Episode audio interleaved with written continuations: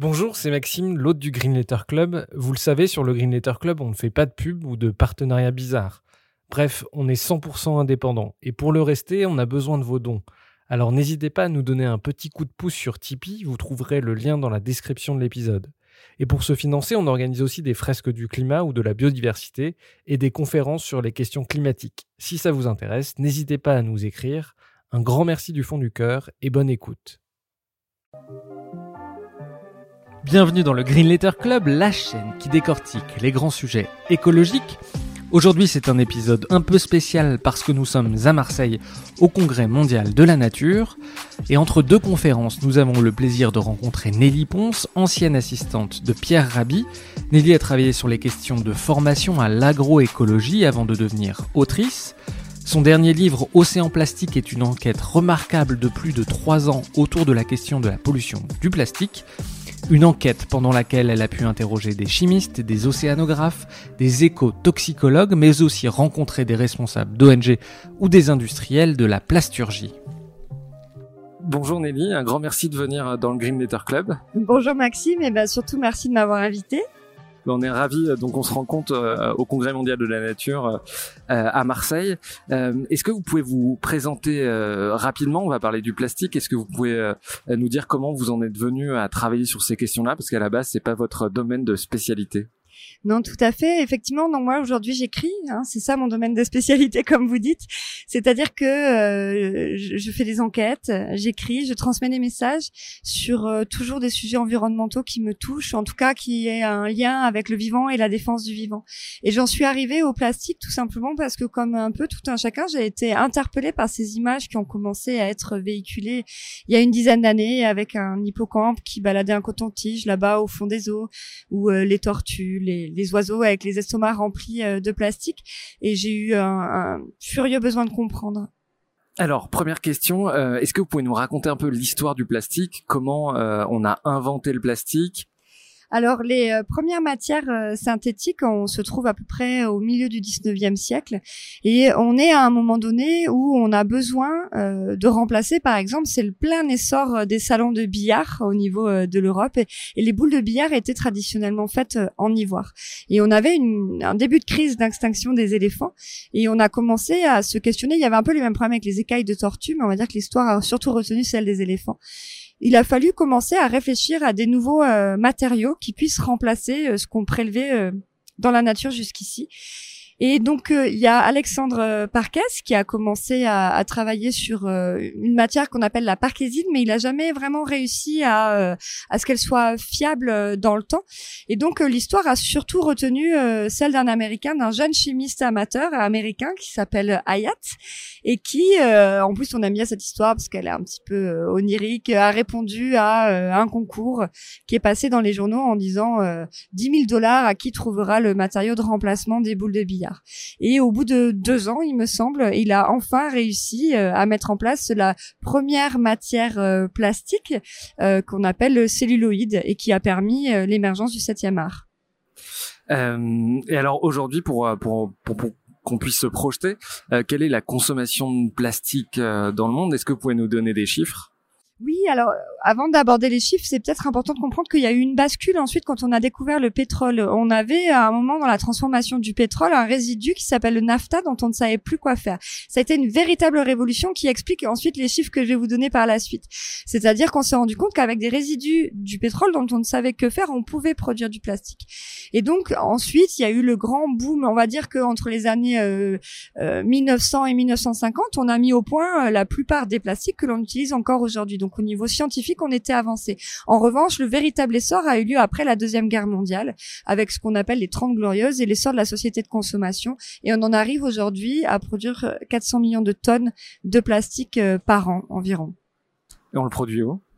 Oh bah, partout dans le monde, majoritairement en Asie, en Asie du Sud-Est. Après, il faut pas se tromper, hein, le, siège social des 20 euh, premiers producteurs est en Europe, euh, en Occident, euh, en Europe et enfin dans l'OCDE, on va dire. Donc les manufactures sont principalement en Asie, mais voilà, on, pourra peut-être éventuellement réaborder le sujet tout à l'heure, mais ceux qui gèrent les marchés ne sont pas que en Asie. Euh, et pour comprendre un peu notre consommation, avant de parler du plastique dans les océans, euh, qu'est-ce qu'on consomme comme plastique et où va cette consommation? Eh bien, c'est 400 millions de tonnes. On va dire que environ 40% au niveau européen, 36% au niveau mondial va aller alimenter directement l'agroalimentaire, c'est-à-dire les emballages. Et on le voit bien tous, on en est témoin, qui dit emballage dit aussi suremballage. Euh, même s'ils ont évidemment une raison d'être. Et si on, ajoute à cela euh, l'usage unique, on est à plus de 50% de la production mondiale annuelle de plastique. Ça, c'est vraiment important de le savoir parce que c'est, ce sont des, des, secteurs sur lesquels on a un pouvoir d'action euh, immédiat avec une vraie volonté politique. On pourrait déjà faire beaucoup de choses. Ensuite, on a plein d'autres secteurs qui ont bénéficié de, des plastiques, notamment le médical, euh, tout ce qui est automobile, aéronautique, où on a pu faire d'énormes progrès grâce au plastique et où on ne pourra pas partout le remplacer le plastique, ça devient d'abord et avant tout un déchet. Aujourd'hui, est-ce qu'on a justement des chiffres sur euh, sur euh, euh, la destination de ces plastiques? Qu'est-ce qu'on en fait? On les brûle, on les recycle, on les on les on les ils vont dans la nature? Qu'est-ce qu'on fait de ces plastiques?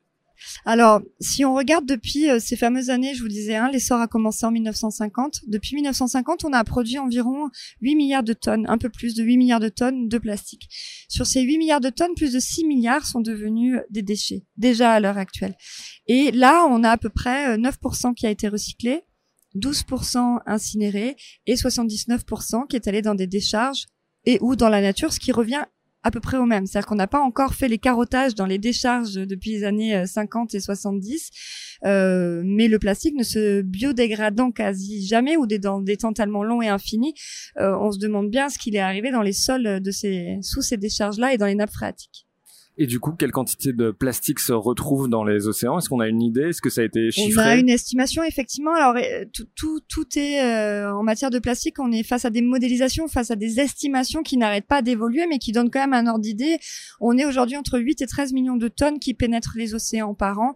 On image ça en disant c'est un camion ben par minute dans le monde et comment comment ce plastique arrive dans l'océan. Euh, euh L'ONU avait fait une infographie notamment euh, en disant que les dix plus grands fleuves du monde charriaient euh, la grande majorité du plastique mondial. Alors cette information a été démentie euh, malheureusement, elle a été démentie euh, dans un milieu de gens concernés, mais le grand public n'a pas encore eu euh, accès vraiment à cette information-là. Ici, justement, pour rebondir sur le Congrès mondial de la nature, on a Plastic Odyssey qui est présent avec un stand et qui, lui, dans ses infographies, annonce plutôt 7% d'apport des fleuves.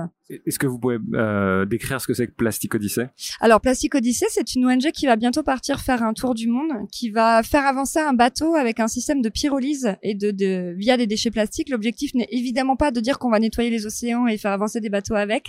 En revanche, ils auront à leur bord tout un système de low technologie qui vont partager en, libre accès euh, avec toutes les populations des pays euh, à, à, faible et moyen revenu euh, et s'enrichir également des technologies qui sont présentes sur place. Donc leur, objectif, c'est de, de mini-antennes de recyclage dans tous les pays qui n'en ont pas. Juste pour vous dire, cet, apport des fleuves, il est, important. Mais il a été géostratégiquement, pardon, géostratégiquement assez intéressant de se dire que c'était dix fleuves qui avaient le plus grand apport à la mer, parce qu'évidemment, ces dix fleuves sont dans des pays que l'on peut ensuite aller euh, facilement pointer du doigt. Donc oui, les fleuves sont déjà pollués, mais les rivières sont déjà polluées, les terres sont déjà polluées, les lacs de montagne sont déjà pollués, les neiges de montagne sont déjà polluées. Donc l'apport à la mer, il se fait par tous les moyens, par le vent, euh, par toutes les grandes villes qui sont sur le bord des côtes, euh, par les fleuves, par les rivières. Euh, de partout, en fait, il arrive le plastique et il arrive à partout. Et justement, euh, comment il se représente le plastique dans l'océan? Est-ce qu'il est à la surface? Est-ce qu'il est dans les fonds?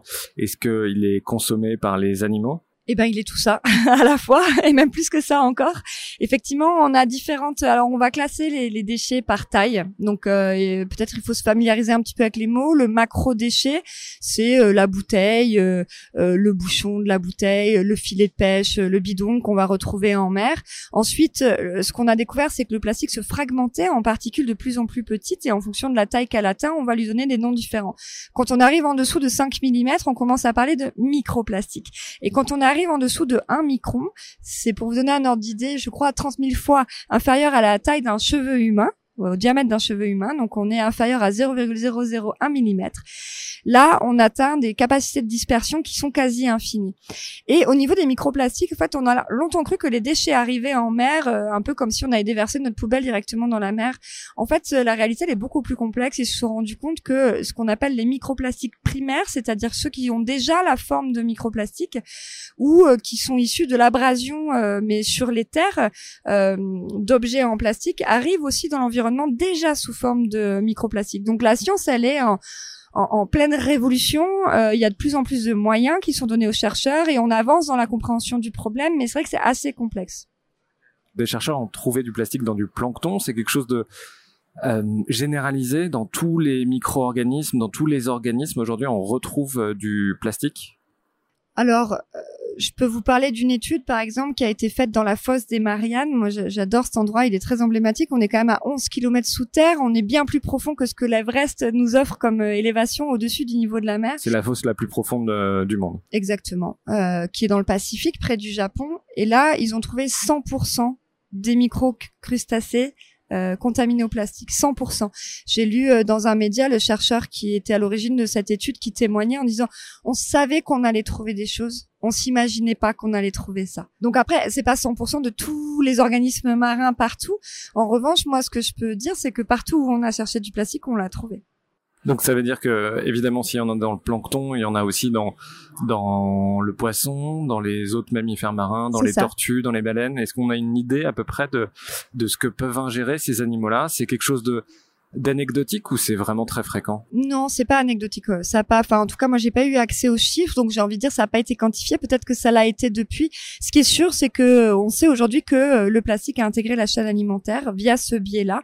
Après, il faut aussi parler de ces fameux macro-déchets. Donc vous me demandiez des chiffres tout à l'heure. On a, on sait qu'on a près 1% seulement du plastique océanique qui flotte. Tout le reste a déjà coulé, c'est délité en micro ou nanoparticules ou a rejailli sur les côtes. Donc euh, on sait qu'une fois qu'il est en micro, il intègre les organismes marins et qu'ensuite il remonte dans la chaîne alimentaire. On sait que une immense majorité des moules, par exemple, qui sont des organismes filtreurs, vont avoir des microplastiques à l'intérieur. Donc euh, c'est loin d'être anecdotique euh, le phénomène, il est, il est grand. Euh, justement, il y a quelque chose dont on a beaucoup beaucoup parlé, c'est le fameux septième continent. À quoi ça ressemble ce septième continent? On se figure euh, un continent euh, solide, immense, en plein milieu du Pacifique. À quoi ressemble le septième continent et cette fameuse gire océanique? Voilà. Alors, il a été découvert à la fin des années 90. Moi, j'aime bien toujours raconter l'histoire parce que ça parle par un navigateur américain qui s'appelle Charles Moore, Moore, pardon, et qui a pris une route de détour en rentrant d'une course au large et qui s'est rendu compte qu'il côtoyait quand même beaucoup de plastique dans une zone où peu de gens allaient parce qu'il y a finalement des courants assez complexes à naviguer avec peu de vent, etc.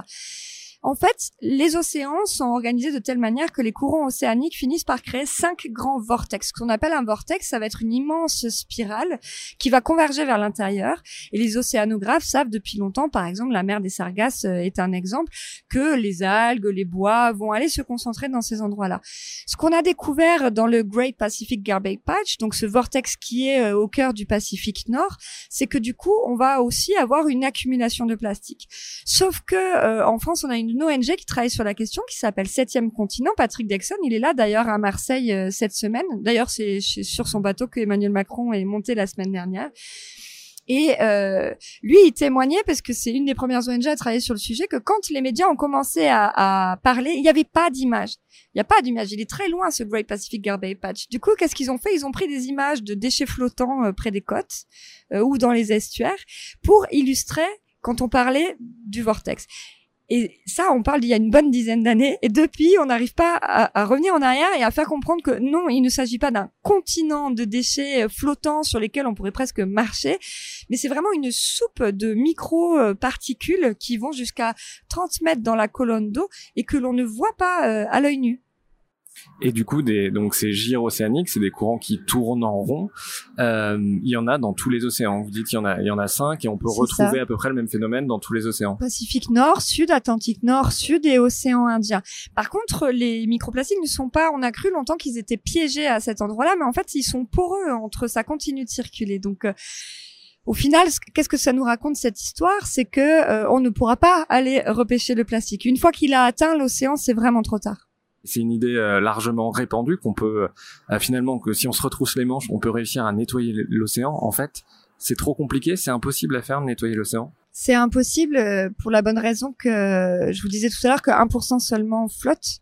Donc déjà, on aurait un impact minime. La grande majorité est déjà délitée en particules inférieures à 5 mm. L'océan, ce n'est pas de l'eau. L'océan, c'est la vie. Euh, il y a des euh, micro-organismes, des plus ou moins petits, grands, euh, jusqu'aux grands géants qu'on admire, qui vivent là. On ne peut pas aller repêcher des particules de 5 mm sans imaginer pêcher toute la vie qui va avec. Donc c'est strictement impossible.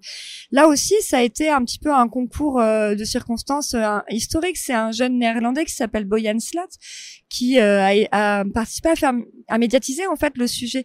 Lui, il a été tellement choqué dans ses plongées de ce qu'il a vu en Grèce qu'il a commencé à travailler sur un système de nettoyage des océans faut imaginer qu'à l'époque, on, on connaissait pas encore l'existence des microplastiques. Hein. Ça a été découvert en 2004 par un Anglais qui s'appelle Richard Thompson. Donc euh, tout s'explique en fait euh, par l'histoire, mais comme on a médiatisé des, des, des, des, grandes avancées technologiques qui font plaisir, qui, qui nous plaisent à nous les humains de dire que grâce à notre technologie, on va aller réparer un peu nos bêtises. Bon, ben les médias s'en sont saisis, euh, s'en sont donnés à cœur joie, mais on en oublie de dire que dans le fond, ça, on va mettre des millions d'euros dans des projets qui ne vont pas fonctionner je, voulais revenir sur cette idée. C'est ce que ce que vous dites, c'est que en fait euh, le plastique aujourd'hui, il y en a il y en a qui flottent, mais il y en a beaucoup qui sont euh, euh, dans l'estomac des, des, poissons, dans les planctons, dans les baleines. Et c'est c'est la raison pour laquelle ou au fond des océans, et c'est la raison pour laquelle c'est impossible pour nous d'aller les récupérer. Exactement. Exactement. On peut pas. Enfin, les fonds marins sont tellement profonds qu'on qu'on peut pas les nettoyer. En revanche, il y a beaucoup d'ONG qui font du travail euh, sur les côtes, et, ça, c'est vraiment important de continuer à le faire. Déjà, tout ce qui est soustrait de l'environnement euh, ne se délitera pas en micro et nanoparticules. Et ensuite, elles font un travail de sensibilisation qui est extraordinaire et de mobilisation sur un territoire.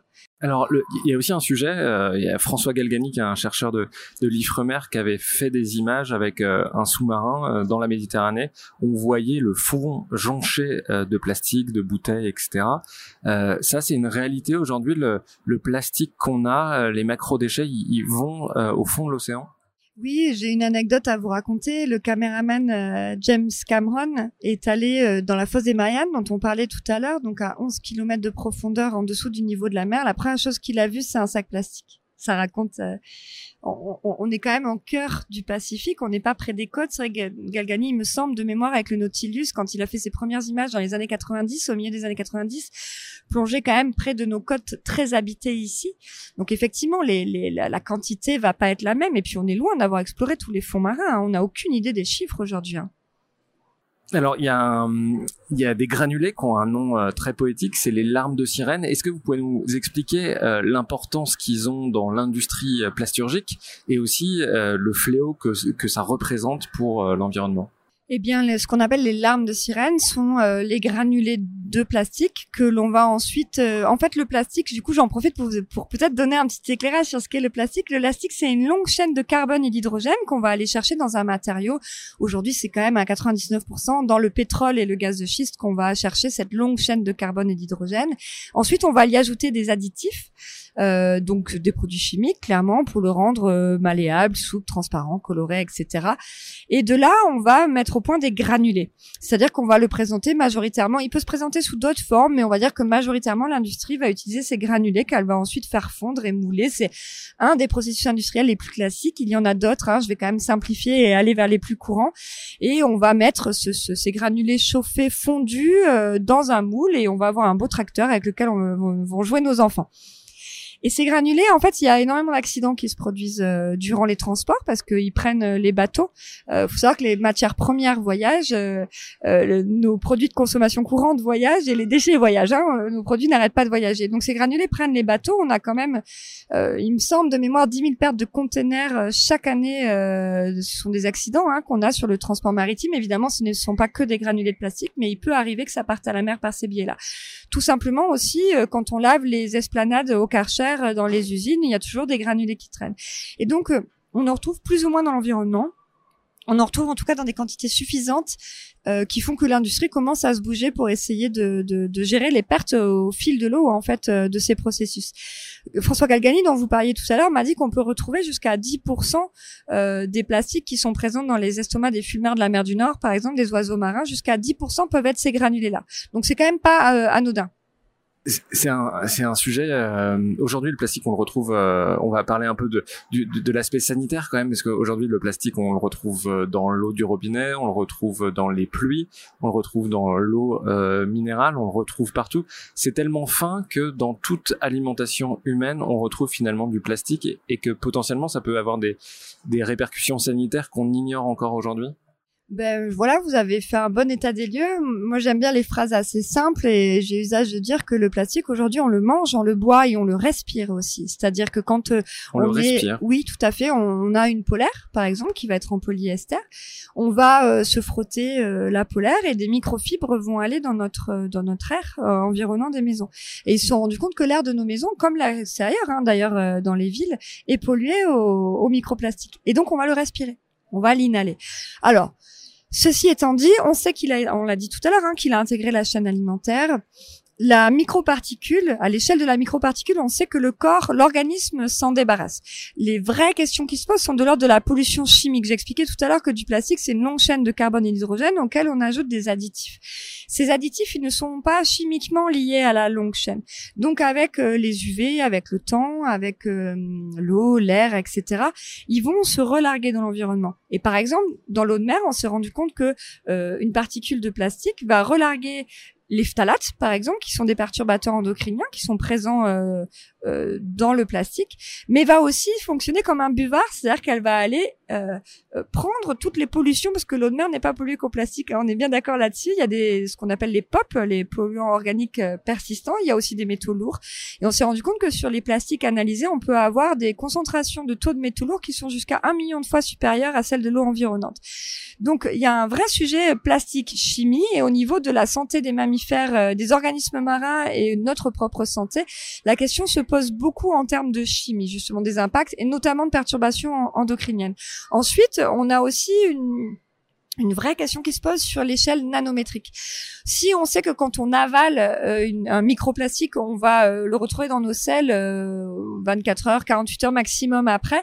En revanche, à l'échelle de la nanoparticule, on sait que ça va aller se bio, enfin bio non, mais ça va aller s'accumuler dans des recoins de l'organisme potentiellement créer des réactions inflammatoires. On l'a observé chez certains animaux. Et là, c'est le monde de l'inconnu. Euh, et j'ai trouvé aucun euh, aucun euh, chercheur du monde médical qui travaillait là-dessus à l'heure actuelle. Sachant que c'est trop compliqué à analyser dans le sens où euh, on a longtemps dit que c'était la dose qui faisait le poison. Or, euh, sur le sujet des perturbateurs endocriniens, Barbara Demenex en parle très bien. Euh, c'est pas la dose qui fait le poison, c'est euh, la fréquence d'exposition notamment notamment et pas que effectivement c'est quelque chose que moi j'ai découvert durant mon enquête et j'ai un peu été surprise de savoir que Aujourd'hui, on réfléchit toujours à notre toxicité et on fait toutes nos normes qui sont basées sur un paradigme qui date du, 7, du 16e siècle. Ce fameux paradigme dont vous parlez, Barbara Demenex. Les perturbateurs endocriniens, ils vont non seulement pas répondre à ce paradigme, mais ils vont même être vraiment à l'opposé. À faible dose, on peut avoir des impacts plus importants.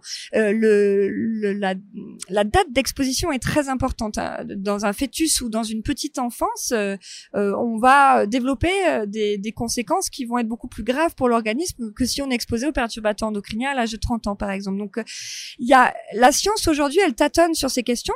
Vous l'avez dit, sur les perturbateurs endocriniens, on n'est pas sur le même paradigme.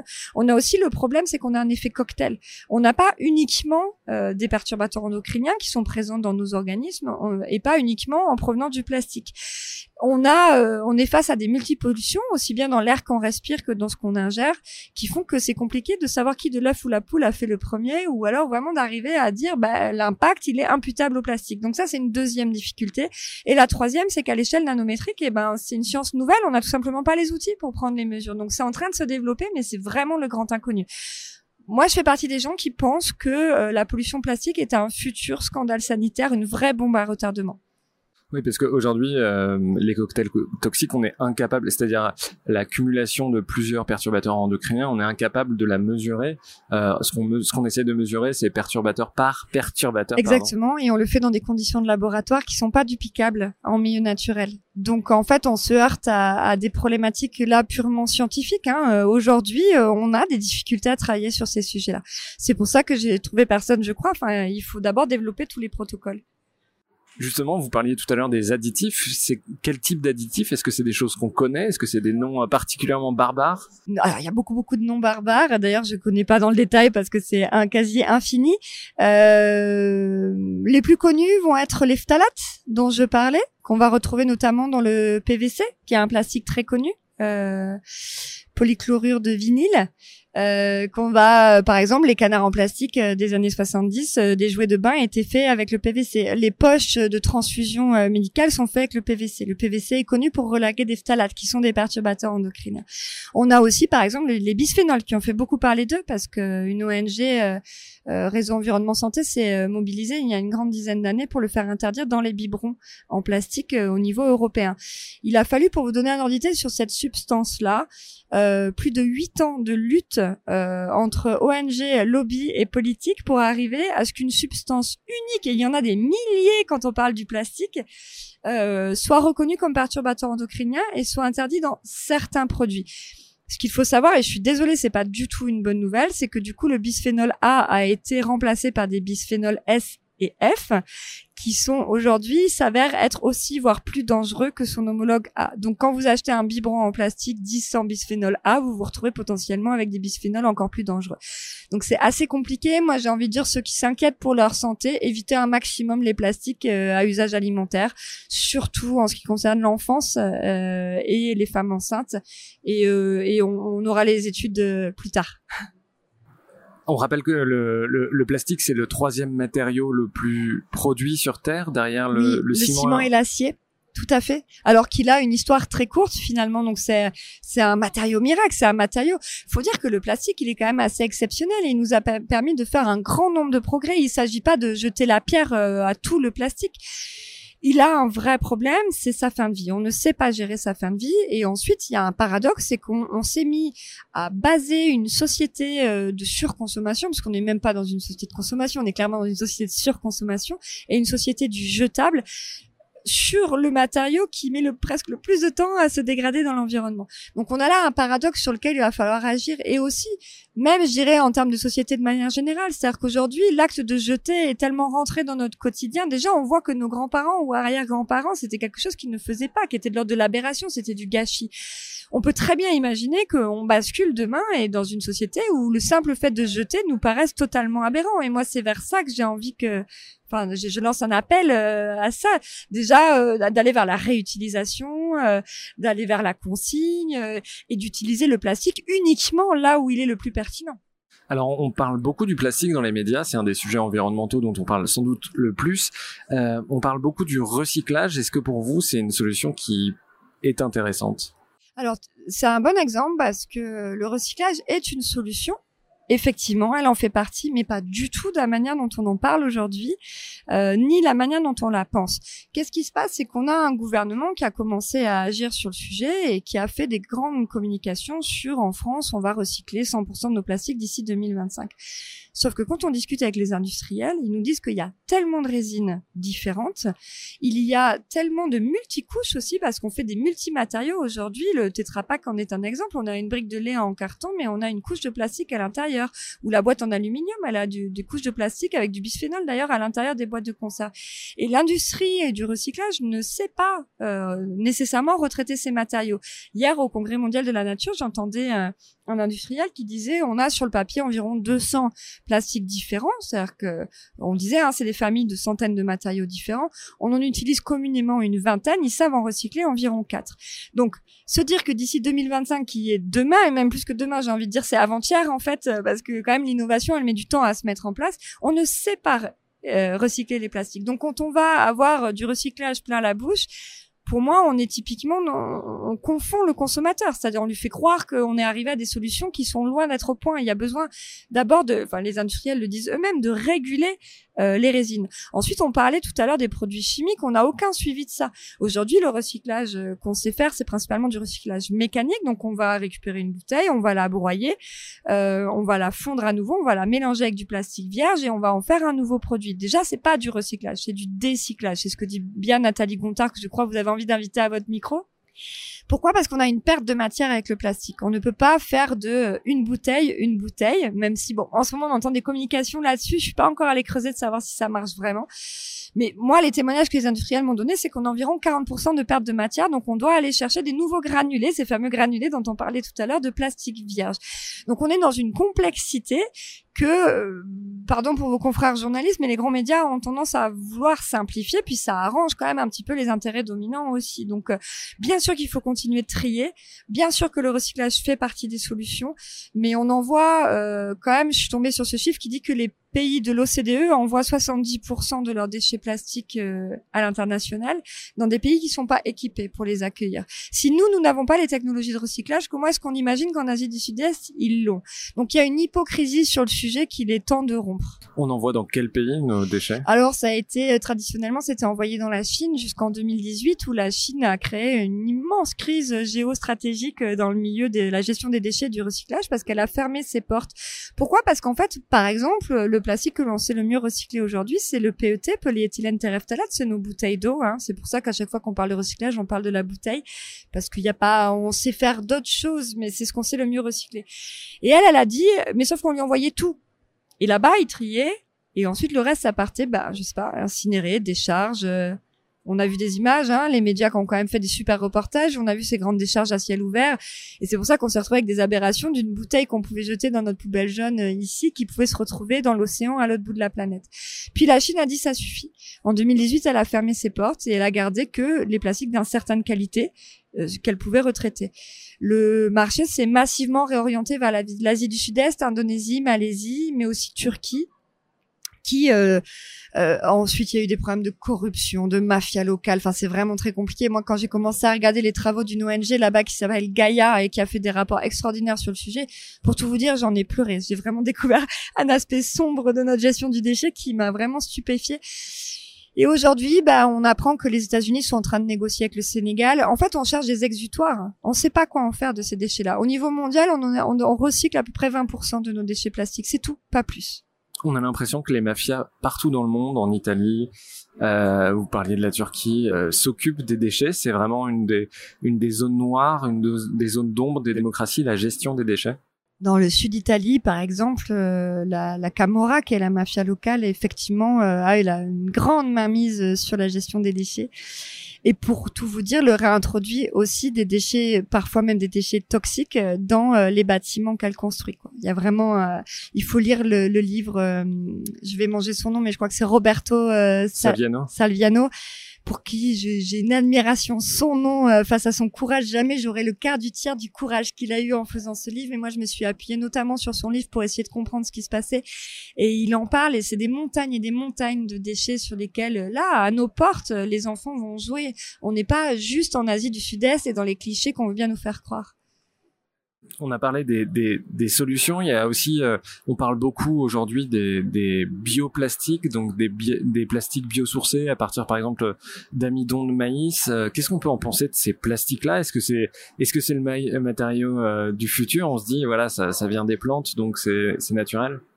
Alors il y a une énorme confusion qui est presque plus dangereuse que celle qu'on a sur le septième continent et les projets de nettoyage parce que bon au pire on met beaucoup de millions d'euros pour rien mais euh, voilà on a juste perdu des millions d'euros.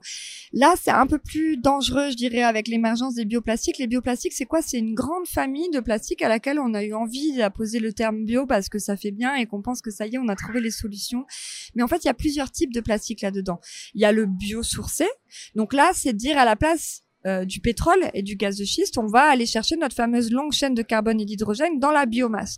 Donc euh, les algues, l'amidon de maïs, etc. Sauf qu'ensuite, on va lui faire euh, passer exactement les mêmes processus industriels. On va fabriquer du plastique. Et il aura les mêmes propriétés que son plastique conventionnel pétrosourcé. Donc, c'est pas parce qu'on dit biosourcé qu'on dit biodégradable. Les plastiques biodégradables sont une autre famille de plastiques. Et là, on en a quand même pas beaucoup. Et les normes sont loin d'être satisfaisantes aujourd'hui. Déjà, il faut être sûr qu'il y ait le logo, parce que aujourd'hui, nombre de startups nous disent euh, euh, biodégradable alors qu'il ne l'est pas du tout. Donc, il y a des logos hein, qui existent, euh, que j'ai fait une petite illustration dans mon livre pour les mettre en avant. On les trouve sur Internet. En tout cas, il faut vérifier qu'ils correspondent au logo. Et même malheureusement, un biologiste marin qui travaille sur la question des, des labels me disait on a besoin que le plastique réagisse en 3-4 mois euh, parce qu'on va pas attendre trois ans avant de dire bah oui ce produit est biodégradable ou pas. Donc on a une norme qui nous dit il faut qu'on ait 60% de biodégradabilité en conditions de laboratoire en 3-4 mois. On ne sait pas ce qu'il advient en conditions naturelles et des 40% restants. Donc en fait, attention, même quand on dit biodégradable, ça ne l'est pas nécessairement. Et après, il y a la famille des plastiques compostables. Et là, souvent, euh, en fait, ce sont des plastiques qui sont compostables uniquement en conditions industrielles où le taux de chaleur et d'humidité sont contrôlés. Et ça demande qu'il y ait des filières de collecte qui, la plupart du temps, n'existent pas. Donc attention à tout ce qui sort dans les médias, toutes ces startups, etc., qui, qui, je jette pas la pierre aux gens qui y a derrière parce qu'il y a vraiment une vraie volonté aujourd'hui de trouver des solutions. En revanche, euh, à chaque fois qu'on nous dit ça y est, méfiez-vous quoi. Euh, on aime bien le solutionnisme technologique, mais il n'y a pas, il y aura pas de solution miracle, il y aura pas de technologie miracle. Il aura pas. L'innovation, elle est essentielle. Euh, travailler sur la question des bioplastiques, elle est essentielle. Mais moi, je vais vous dire, je suis assez atterrée par le manque de vision de nos politiques et de nos industriels sur le sujet, parce que quand j'ai assisté à des tables rondes dans des salons d'industriels et qui parlaient justement, ils se gargarisaient de plastique à base d'amidon de maïs, etc. Et quand euh, j'ai osé lever la main en disant, mais excusez-moi, bon, mais vous qui travaillez à grande échelle hein, sur la question des bouteilles en plastique et qui cherchait des alternatives au pétrole parce qu'on a deux problèmes avec le plastique. On a le fait qu'il dépend du pétrole et ensuite on a sa biodégradabilité. Ce sont deux, deux problèmes très différents. Oui, c'est 4 à 6 du pétrole mondial dans le plastique, quelque chose comme ça? c'est énorme et puis ça va devenir euh, de plus en plus. C'est pour ça qu'on a des lobbies extrêmement puissants. Hein. C'est lié à la plasturgie et lié à la pétrochimie. Donc vous imaginez la puissance des lobbies. Et quand j'ai posé la question en disant mais est-ce que dans vos dans vos groupes de réflexion au niveau international vous intégrez les questions d'accaparement des terres agricoles? Parce que si on se met à faire comme les biocarburants, alors on rappelle le chiffre, tout à l'heure on l'a dit, 400 millions de tonnes de plastique par an. On peut pas euh, utiliser des terres agricoles pour faire du plastique. On peut pas utiliser de la biomasse pour faire du plastique. Ça serait par exemple mettre, enfin, faire pousser des champs de maïs pour récolter l'amidon et faire du plastique. Et on ferait ça évidemment toujours à l'autre bout du monde, au détriment des populations les plus pauvres, sur des terres qui sont déjà en pleine érosion, avec un fort usage d'eau, de pesticides. Enfin, en fait, on est dans, uniquement dans des déplacements de pollution qui sont équivalents à ce qu'on voit avec les biocarburants et la voiture électrique. Sauf que ça se passe à l'autre bout du monde. Donc euh, voilà, nous on est tout contents, on a mis le préfixe bio, euh, on, on, dit et, et on s'en lave les mains. Non, essayons de voir nos problèmes de manière euh, plus globale. On est dans un monde certes très complexe, mais les solutions doivent euh, embrasser cette complexité. Ça veut dire quoi les solutions? Ça veut dire qu'il faut décroître. C'est la seule porte de sortie. Il faut utiliser moins de matériaux, il faut utiliser moins de plastique, il faut utiliser moins de choses en général. Bien, en fait, euh, tous les indicateurs euh, environnementaux sont au rouge aujourd'hui. Hein. Là, on est en train de parler à l'UICN, que ce soit les changements climatiques, l'érosion de la biodiversité, les pollutions. on voit bien que on arrive au bout. Là, c'est pas possible. Donc, plutôt que décroître, en tout cas, moi, je vais parler euh, là, euh, je vais rester centré sur notre sujet.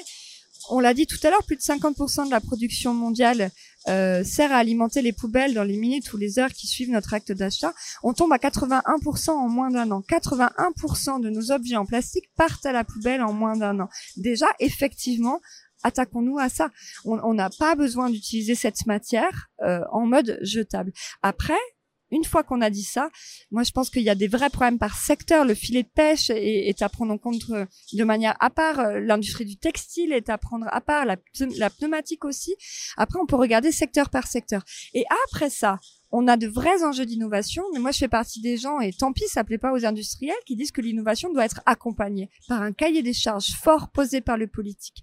Il faut pas, il s'agit pas de brider l'innovation, mais il s'agit de savoir vers où on veut aller en tant que société.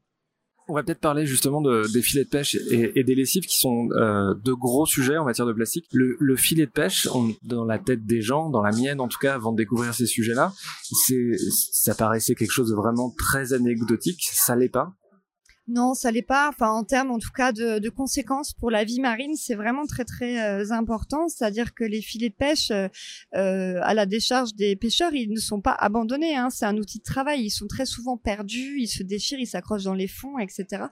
Et il y a, euh, j'ai plus pardon le chiffre en tête, mais il y a vraiment un, un grand nombre de ce qu'on appelle filets fantômes. Euh, le problème, c'est qu'ils sont aujourd'hui faits euh, en plastique, donc ils, ils, vont mettre un temps infini à se biodégrader et ils vont continuer de pêcher. Mais ce sont des dizaines de milliers de mammifères marins, de poissons qui se retrouvent emprisonnés dans ces filets. On n'a même pas les chiffres puisque la plupart du temps, ça se passe dans le fond des océans. C'est vraiment un gros fléau, c'est catastrophique. Sur les lessives, c'est un truc euh, qu'on n'a pas forcément en tête, mais la lessive dégage aussi beaucoup de plastique. Quel est le phénomène derrière qui se passe? Mais en fait, les études qui ont été faites euh, nous racontent que nos vêtements euh, en plastique, donc on a l'acrylique, le nylon, polyester, polyamide. Déjà, dès que vous voyez poly, c'est du plastique. Souvent, ce sont des mélanges. Elastane aussi, c'est du plastique. Lycra, c'est du plastique. voilà. Toutes ces matières-là, à chaque cycle, à chaque fois qu'on les lave, tout simplement, à chaque cycle, vont aller mais comme les vêtements en coton, hein, sauf que le coton se biodégrade dans l'environnement, donc c'est pas un problème. Vont perdre des fibres, c'est l'usure simple.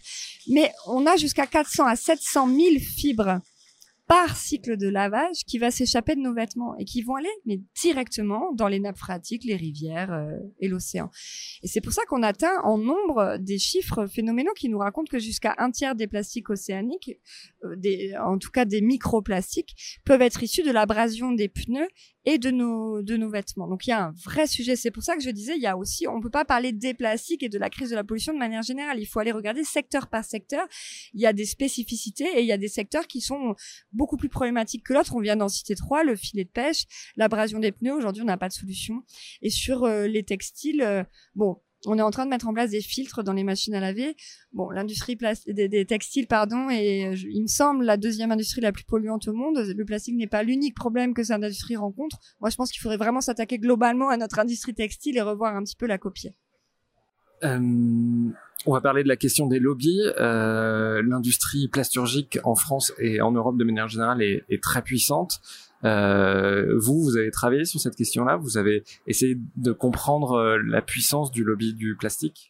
Oui, tout à fait. J'ai été, euh, en fait, j'ai été interviewée euh, deux des ONG qui sont les plus actives euh, sur le plan français et européen, qui sont Surfrider Foundation Europe et Zero Waste France, Zero Waste Europe, qui qui font du lobby, hein, lobby qui représente la société civile sur ce sujet, et puis le, le, la fédération des, l'association qui fédère tous les plus grands producteurs de plastique, qui s'appelle Plastics Europe. Et et puis je leur ai demandé un petit peu comment ça fonctionnait, voilà, comment ça se passait. On est clairement euh, devant le, phénomène du pot de terre face au pot de fer. Hein. Euh, on est sur des, différentiels de moyens euh, qui sont colossaux, sur des processus qui sont pas toujours transparents. donc il y a un vrai travail à faire aussi sur nos institutions, sur des enjeux de transparence, de de la société civile. Juste, on prenait tout à l'heure l'exemple du bisphénol A, donc ça a été huit ans de lutte sur une seule substance. Il y en a des milliers, on répète. Hein, euh, c'est un épuisement pour les ONG euh, pour que l'Union européenne reconnaisse euh, le caractère de perturbateur endocrinien. Ce, ce lobby du plastique dont je parlais tout à l'heure a, attaqué euh, la Cour européenne en justice pour euh, faire tomber ce, diagnostic-là. Elle a perdu en 2019, mais voilà, ça va être dix ans de lutte pour une substance. On est quand même loin du compte. Euh, qu'est-ce qu'elle représente cette industrie du plastique en termes de, de puissance? Par quel biais elle arrive à influencer la décision politique? Alors c'est une, euh, c'est la septième industrie au niveau européen, par exemple, qui a une puissance équivalente à celle de l'industrie pharmaceutique. Donc ça donne un petit peu euh, l'idée. Et en plus, elle n'est pas toute seule. C'est-à-dire que là, on parle de l'unique plasturgie, mais comme on l'a vu, elle est liée à la pétrochimie, qui elle est encore plus puissante, et elle est liée à d'autres secteurs plus thématiques, comme celui du jouet, qui dépend fortement euh, du plastique. Hein. Je crois que c'est 9 jouets sur 10 aujourd'hui qui sont en plastique, et aussi de l'agroalimentaire avec les emballages. Donc on a, on a, on a l'industrie en elle-même de la plasturgie, puis on est, il y a la chimie, l'industrie de la chimie, on a vu hein, avec les additifs, et on a des industries concernées qui sont extrêmement puissantes.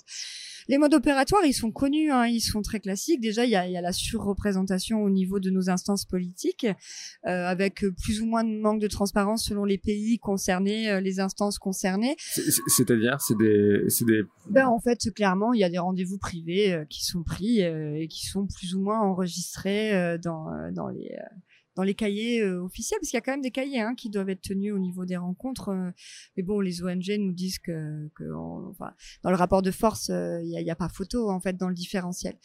Ensuite, les industries, elles ont une manière de faire, c'est qu'elles vont développer des éléments de langage. Et ensuite, elles vont s'appuyer parfois sur des associations qu'elles auront elles-mêmes créées.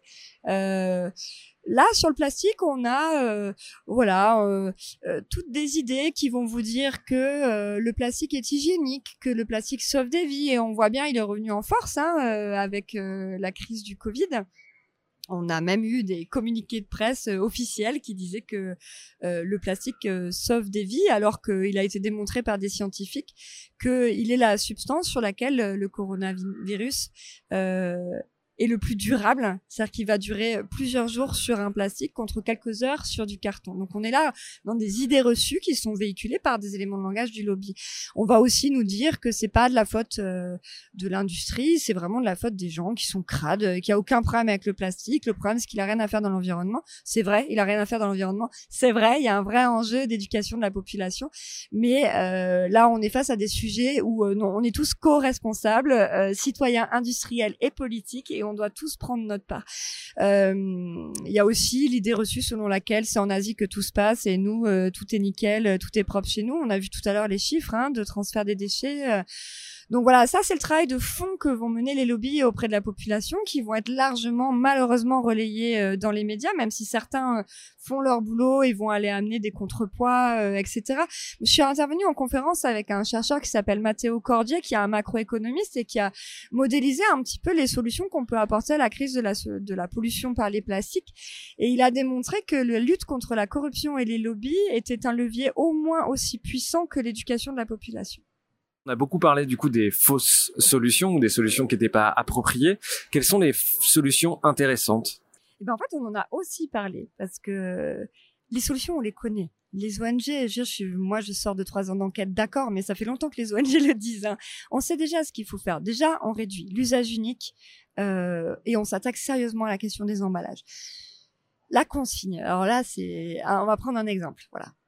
La consigne a été arrêtée dans les années 90 alors qu'elle fonctionnait très très bien. Pourquoi? Évidemment, ça va pas faire plaisir à tout le monde, mais à l'époque où il y avait la consigne des bouteilles en verre, qui avait la charge financière de gérer la fin du cycle de vie? C'était les producteurs eux-mêmes. Ensuite, on est passé à la fin de la consigne et c'est la collectivité maintenant, c'est nous qui payons pour la prise en charge de nos déchets. Donc le retour en arrière, il est assez difficile. Ensuite, il y a un grand débat. Euh, J'ai envie aussi d'aller sur cette idée reçue-là. On, présente souvent le plastique. En fait, on a un outil d'analyse de la pertinence des matériaux quand on compare un produit. Par exemple, si on prend la bouteille, qui est un vrai sujet, la bouteille en verre. Euh, les, les, chiffres, justement, essayé de m'en souvenir pour vous, mais j'ai même plus les chiffres en tête. Mais la production de bouteilles en plastique, elle est phénoménale qu'est-ce qui se passe? C'est qu'on a l'analyse du cycle de vie, l'ACV, qui est l'outil qu'on utilise euh, pour savoir si le plastique est plus pertinent ou non que le verre. Sauf que euh, on ne prend pas en compte le problème majeur qu'on a avec les plastiques, c'est-à-dire la gestion de sa fin de vie et sa dispersion dans l'environnement. Donc on va calculer le bilan carbone, par exemple. Et comme le plastique a l'avantage d'être très léger, euh, eh ben il va sortir gagnant face au verre. Donc on va dire, bah regardez, euh, en fait c'est plus écolo le plastique que le verre. Mais là c'est des gros gros gros raccourcis. Déjà nos outils sont biaisés et en plus on a des raccourcis. Donc typiquement moi la bouteille et ce que je préconise et je sais que beaucoup d'ONG le font aussi, c'est de revenir tout simplement à du verre consigné et d'installer des fontaines à eau, des systèmes d'eau potable, etc. de partout. C'est juste un exemple que je vous prenais mais parce qu'après, il faut aller secteur par secteur et ensuite s'attaquer à, l'innovation. Pourquoi elle se fait pas cette consigne? On a l'impression que tout le monde en parle depuis euh, dix ans et que jamais rien n'avance sur ce sujet-là. Moi, j'ai envie de dire les lobbies. La dernière fois que j'ai entendu le gouvernement parler de la consigne euh, des bouteilles euh, en plastique, d'ailleurs, c'était Brune Poisson qui était alors secrétaire d'État et elle a été vivement attaquée. Et en fait, elle voulait consigner des bouteilles en plastique euh, pour que ce soit recyclé. On n'est plus, en fait, le verre réutilisé. Il y a des études qui ont montré que le, en termes de bouteilles, le verre réutilisé est de loin le système le plus performant, bien plus que le plastique recyclé. Donc, euh, Après, on va dire, bah, on va euh, collecter les bouteilles en plastique euh, pour euh, la réutiliser. Sauf qu'elles n'ont pas été fabriquées pour être réutilisées. le plastique se dégrade avec le temps. il va relarguer ses produits chimiques, il va se fragmenter, etc. Donc pour moi, là, on est dans des dans des luttes de territoire, de pouvoir. voilà, il faut remettre les responsabilités des producteurs à l'ordre du jour. Et c'est en train de se faire. Hein. Il y a beaucoup de choses qui avancent dans le bon sens, mais un peu trop anecdotique de mon point de vue, et puis un peu trop conciliante euh, vis-à-vis de nos industries. Il y a des pays, vous avez vu des pays justement qui revenaient à la consigne? En termes de pays entiers, il y en a qui l'ont jamais complètement abandonné. Je sais que l'Allemagne euh, est assez exemplaire là-dessus. Euh, L'Alsace aussi, en France, n'a jamais complètement abandonné la consigne en verre. Malheureusement, par exemple, il y a eu un cache investigation il y a deux ans qui a montré que l'entreprise Coca-Cola, pour ne pas les citer, est en train de passer au plastique en Tanzanie et dans des pays où on n'a aucun système de recyclage. Donc on est encore aujourd'hui en train d'abandonner le verre alors qu'on sait tout ce qu'on sait. quoi. Euh, il faudra aller voir, je crois que le pays le plus à la pointe aujourd'hui, en tout cas celui qui a la plus grande volonté de devenir pays zéro plastique, c'est le Costa Rica. Euh, malheureusement, j'ai pas pu financer le reportage que je voulais faire là-bas. Euh, donc j'ai été obligée de m'appuyer sur euh, le travail de confrères journalistes et puis mais ils sont à peine au début en fait. Donc euh, moi je crois qu'au niveau de la consigne, euh, tout est encore à inventer. On a de nombreuses initiatives euh, qui existent, qui se développent sur les territoires. C'est absolument génial. Moi ce que j'ai envie de déplorer, c'est que ça reste des initiatives qui sont issues de la société civile. On a un problème de gestion globale de nos déchets et il y a vraiment besoin qu'au niveau national et international, on se trouve aussi des solutions. on arrive à la fin de cette interview. Est-ce qu'il y a un sujet qui vous paraît important et qu'on aurait qu'on aurait qu'on n'aurait pas abordé? Eh bien, moi, j'aime bien terminer de manière un petit peu plus philosophique sur ce sujet parce que c'est vrai qu'on parle de matière, de matière, de matière, on parle de plastique, de verre, etc. c'est le monde de notre matière. Il nous raconte énormément de choses aussi sur qui nous sommes, nous, en tant qu'espèce, et comment on se positionne euh, dans nos modes de vie, nos modes de production, de consommation. Et moi, j'aime bien aller jusqu'à dire, euh, même vis-à-vis du vivant et, des autres espèces. Et c'est pourquoi je termine mon livre euh, en disant que la première bataille à mener aujourd'hui, elle est culturelle. Il y a vraiment besoin de se poser globalement des questions sur notre vision du monde et sur nos représentations. Et là, je salue le travail de de, de, de, penseurs, de philosophes, de naturalistes comme les Cochers, comme euh, Morisot, euh, comme euh, même le film Animal là qui va sortir de Cyril Dion, qui vont vraiment dans des sujets qui me paraissent être au fond des choses. Alors j'ai l'air de m'éloigner, mais vraiment finalement, quel que soit le sujet environnemental qu'on traite, on en arrive à ces questions-là. Pourquoi? Parce que le système récupère absolument tout. Et on a affaire à des phénomènes de greenwashing qui sont de plus en plus forts et puissants.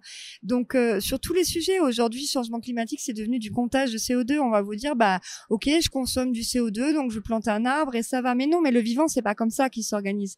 Euh, les vieilles forêts euh, sont bien plus riches en termes de biodiversité et de, et de rôle écosystémique que tous les arbres qu'on pourra planter avant des centaines d'années. Donc essayons d'être euh, pas toujours aussi euh, pratico-pratique et de prendre un peu de recul dans nos pratiques justement, que ce soit nous les individus ou de manière plus collective. Nelly Bons, un grand merci d'être venu dans le Green Letter Club. Merci à vous. Et à bientôt. À bientôt. Un grand merci d'avoir écouté cet épisode. Si vous aimez le Green Letter Club, n'hésitez pas à vous abonner au podcast ou à laisser un commentaire sur Apple Podcast. Ça nous aiderait beaucoup à être plus visible sur les plateformes. Nous n'avons aujourd'hui qu'une petite trentaine de commentaires alors que vous êtes des milliers à nous écouter chaque semaine. Un grand merci et à bientôt.